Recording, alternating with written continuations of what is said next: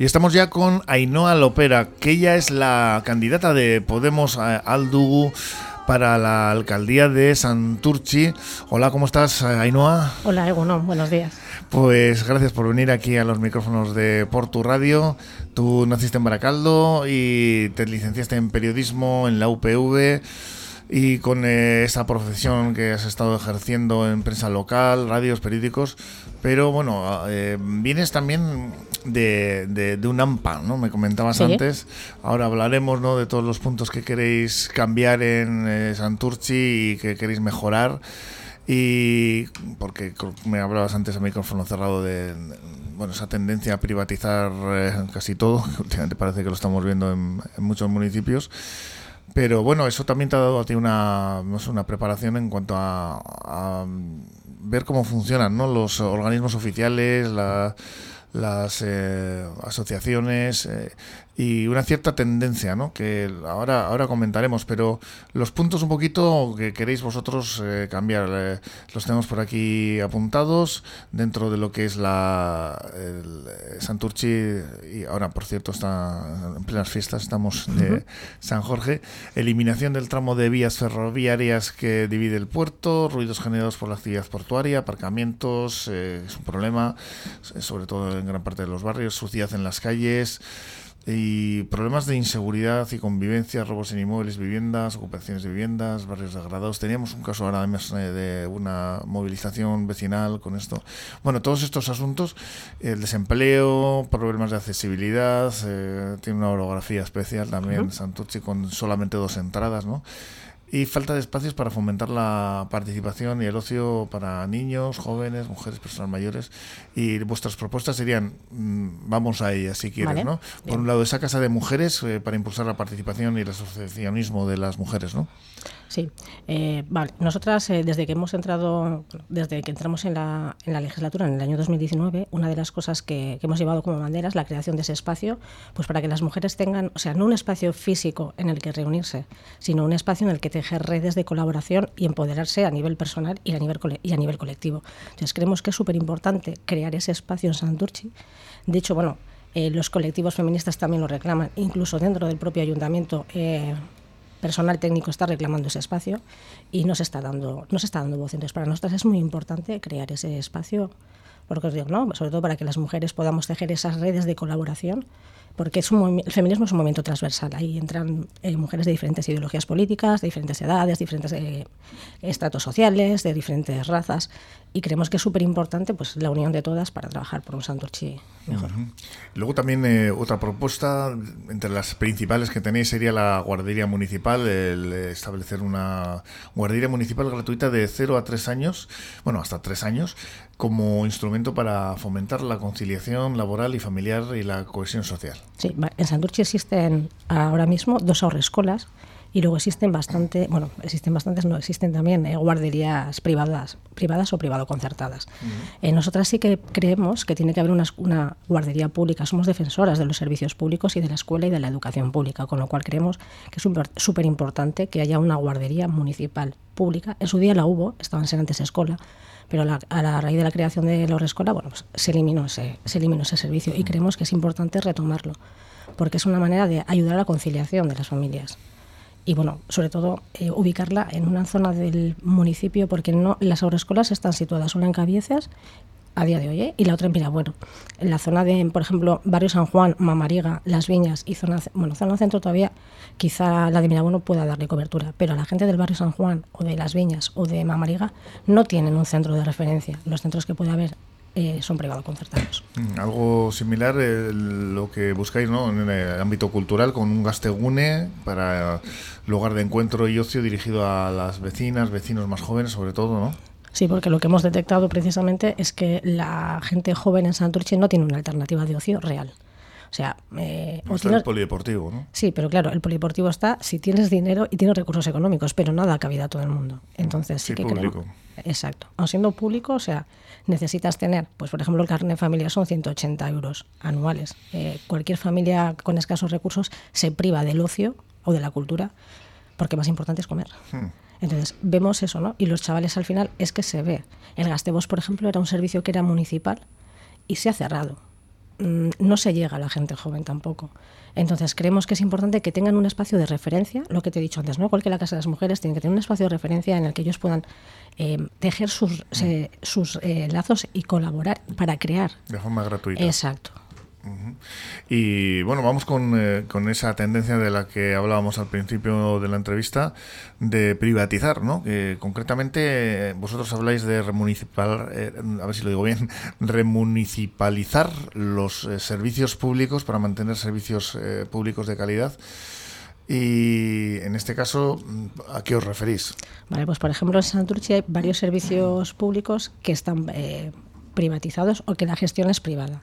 Eh, te ponía antes eh, ejemplos, ¿no? Por ejemplo, el servicio de ayuda a domicilio, que es un, servicio en el que eh, pues hay un grupo de trabajadoras que prestan servicios a la tercera edad, se lleva a través de empresas privadas. ¿Qué ocurre? Pues que lo público, o sea, siempre dicen que lo, que lo privado es más barato. Nosotras creemos que no, que la gestión pública es muchísimo más barata, porque la empresa que gestiona saca beneficio económico y muchas veces saca a raíz del lucro que hace bajando salarios a los trabajadores y a las trabajadoras y precarizando los servicios.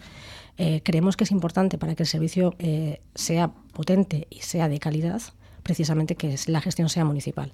Te he dicho, ¿no? Te he puesto el ejemplo del servicio de ayuda a domicilio. Eh, está también el tema de las conserjerías, que te he comentado antes, ¿no? que precisamente se han sacado de la, del RPT, se han eliminado los nueve puestos de conserjes que ven las escuelas públicas. Eh, Recordemos lo que es la RPT para los oyentes. La, RPT es la relación de puestos de trabajo municipales, es la relación de funcionariado que hay dentro del ayuntamiento. Dentro de esa relación había unos puestos que eran los conserjes de las escuelas públicas y de, bueno, de otros servicios del ayuntamiento, y como la gestión es privada, pues se han eliminado y ya deja, deja de haber funcionariado. O sea, se sigue esa línea de privatizar y potenciar a la empresa privada.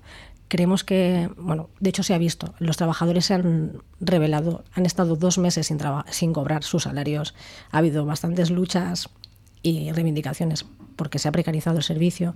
Entonces, bueno, sí que creemos pues, lo que te estaba diciendo, ¿no? que el servicio tiene que ser público y gestionarse desde lo público.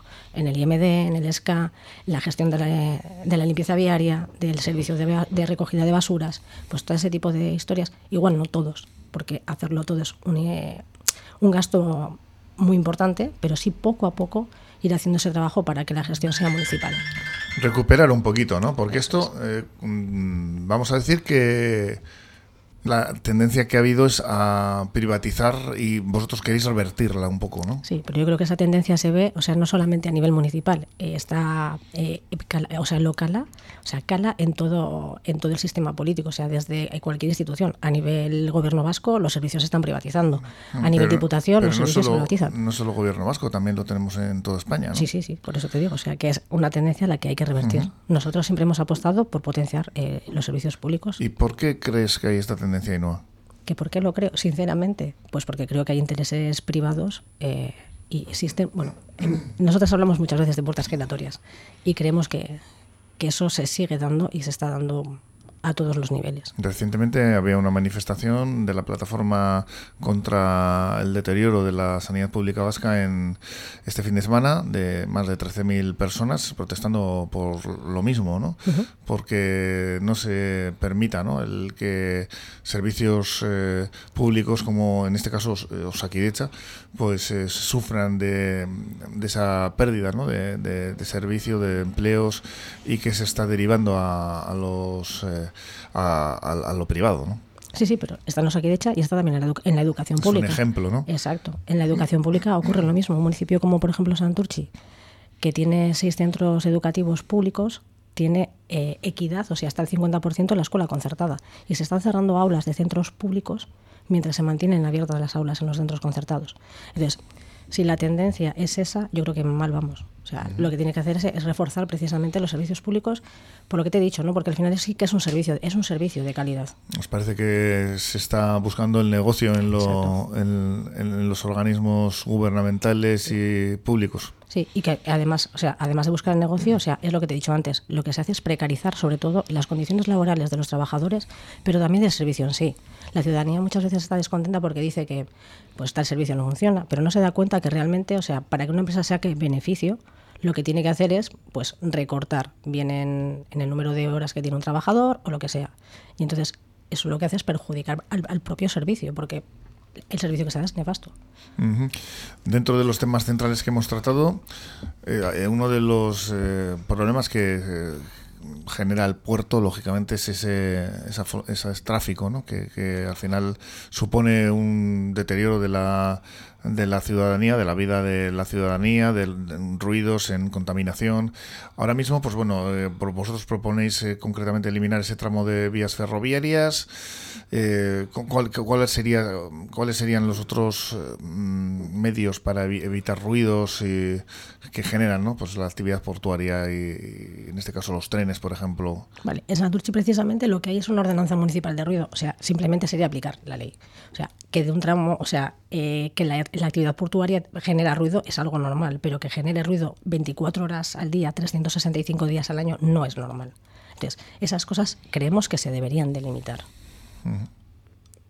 Así de claro. Poner un medidor de Por ejemplo, poner un medidor de ruidos, eh, limitar eh, el, pues el número de decibelios que se puede emitir porque es que esa ordenanza municipal existe y se aplica a toda la, o sea, se aplica a toda la ciudadanía. Entonces, no entendemos por qué el puerto autónomo pues debe ser un ente está fuera de la realidad y tiene sus, bueno, se, se por sus propias normas.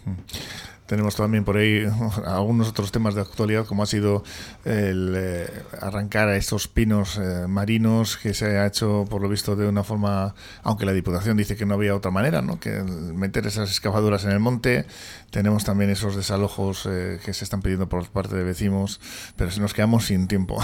vale, sí que decirte, por ejemplo, con, el tema, con, lo, del tema del arbolado, que nosotras llevamos tiempo también reivindicando y presentamos una moción de ayuntamiento para hacer una ordenanza de protección al arbolado no se nos ha hecho caso. O sea, en Santurce no solamente están los árboles del Serantes que se están talando, es que se están talando árboles constantemente, pues por ejemplo para beneficiar la construcción de edificios, de edificios privados. Entonces, creemos que hace falta eso, cuidar cuidar del arbolado también. Ahí no, Lopera, pues es que recasco de Torchagatic. A vosotros y a vosotras, gracias. Que, bueno, vaya muy bien ese trabajo para la candidatura a las elecciones municipales de Santurchi. ¿Querías apuntar algo más? Sí, una, una puntualización, y es que yo soy sea, soy portavoz de Podemos Santurchi, Podemos Aldugu Santurchi, pero me presento a las municipales como cabeza de lista del Carrequín Podemos, eh, Izquierda, Izquierda Unida, eh, Equo y Alianza Verde, ¿vale? Porque vamos juntas las cuatro fuerzas. Entonces creo que es importante también remarcar en estos tiempos que hay tantas historias y demás que en Santurchi vamos juntas las cuatro fuerzas. Pues sí, sí, la verdad es que últimamente en, eh, vuestro grupo ha habido algunas discrepancias de diferencias eh, también con, eh, pues bueno, todas estas coaliciones que se forman. Pues lo dicho, es, que ricasco Ainhoa. A vosotros y a vosotras. Y hasta aquí esta entrevista, pues bueno, poniéndonos con la actualidad, en este caso del Ayuntamiento de Santurchi.